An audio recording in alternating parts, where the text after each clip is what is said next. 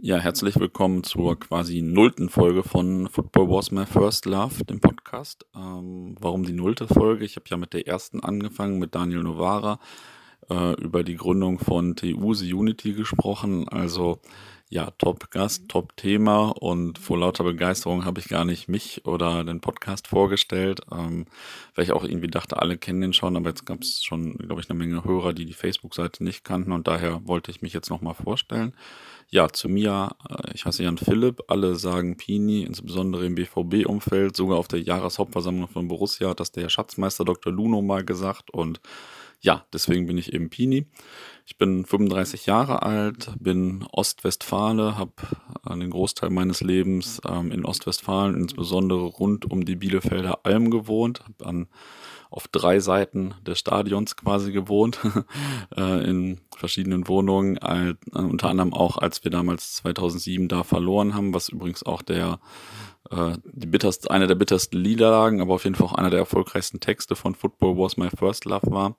Und ja, jetzt äh, will ich demnächst irgendwie mal irgendwo anders wohnen, noch wenn noch nicht so richtig klar ist, wo, aber dann bin ich nur noch so Teilzeit Ostwestfale. Hm. Was ich aber immer Vollzeit bin, ist äh, Fußballfan. Und zwar bin ich bei der WM 1990 Fußballfan geworden, wie wahrscheinlich viele in meinem Alter, als Deutschland Weltmeister wurde.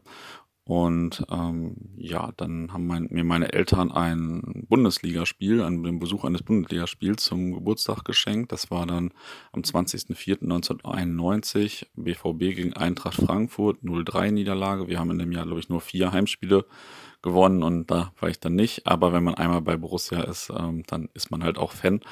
Und ähm, ich hatte sogar Glück, weil in dem Jahr eben Arminia Bielefeld nicht in der ersten Liga gespielt hat, Hannover nicht, was auch näher gewesen wäre, Gelsenkirchen auch nicht. Ähm, also die letzte Saison, in der Gelsenkirchen nicht erste Liga gespielt hat, habe ich nur noch so unbewusst äh, mitbekommen.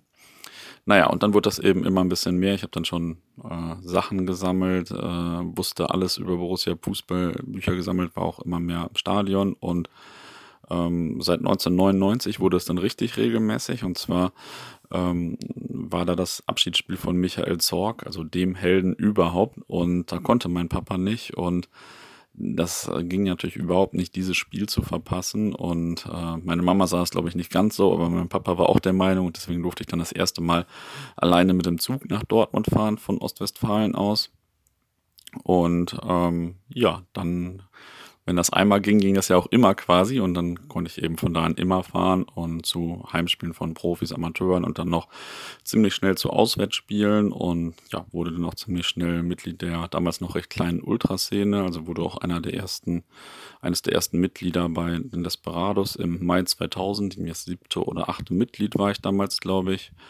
Und ähm, ja, zu den Desperados sagen wir und wie sich das äh, entwickelt hat in den ersten Jahren, wie viele Choreos wir gemacht haben, wie viele Leute wir auf einmal wurden und so weiter, erzählen wir bestimmt demnächst nochmal.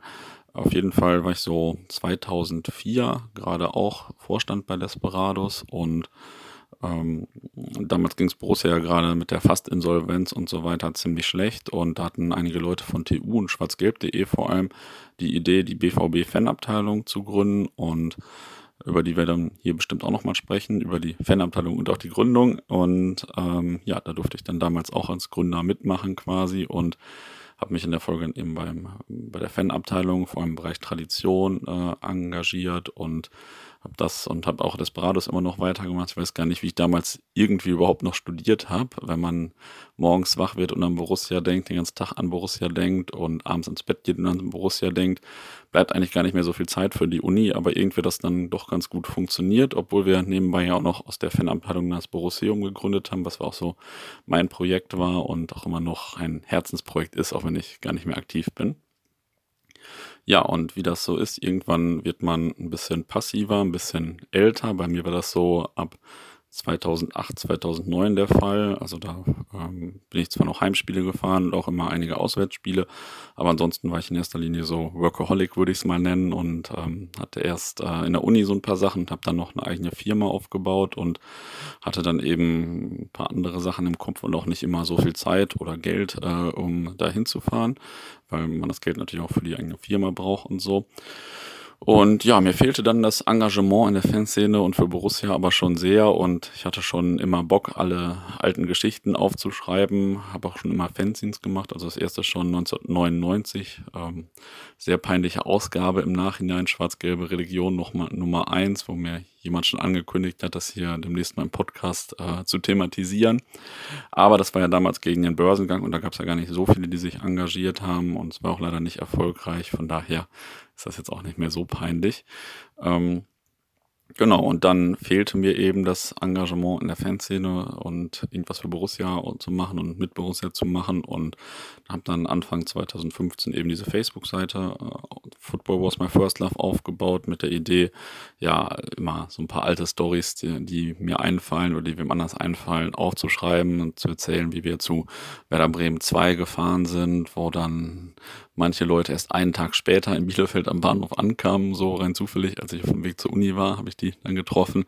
Ähm, oder natürlich Middlesbrough, was äh, jedes Jahr wieder gepostet wird. Und ich wollte einfach so ein paar Anekdoten festhalten und bin deswegen jetzt auf Podcast umgeschwenkt, weil ich zwar immer noch viel lieber schreibe als spreche, aber das Podcast ist einfach eine tolle Möglichkeit, mit spannenden Gesprächspartnern, so wie jetzt eben mit dem Daniel zum Beispiel, über die Geschichte von unserer Fanszene zu reden oder auch über andere Themen. Also es wird ja auch über andere Fan, um andere Fanszenen gehen, es wird auch über Groundhopping gehen. Da gibt es auch schon einige Podcasts, die in Quist hier erscheinen und also einige Folgen, die ich hier veröffentliche.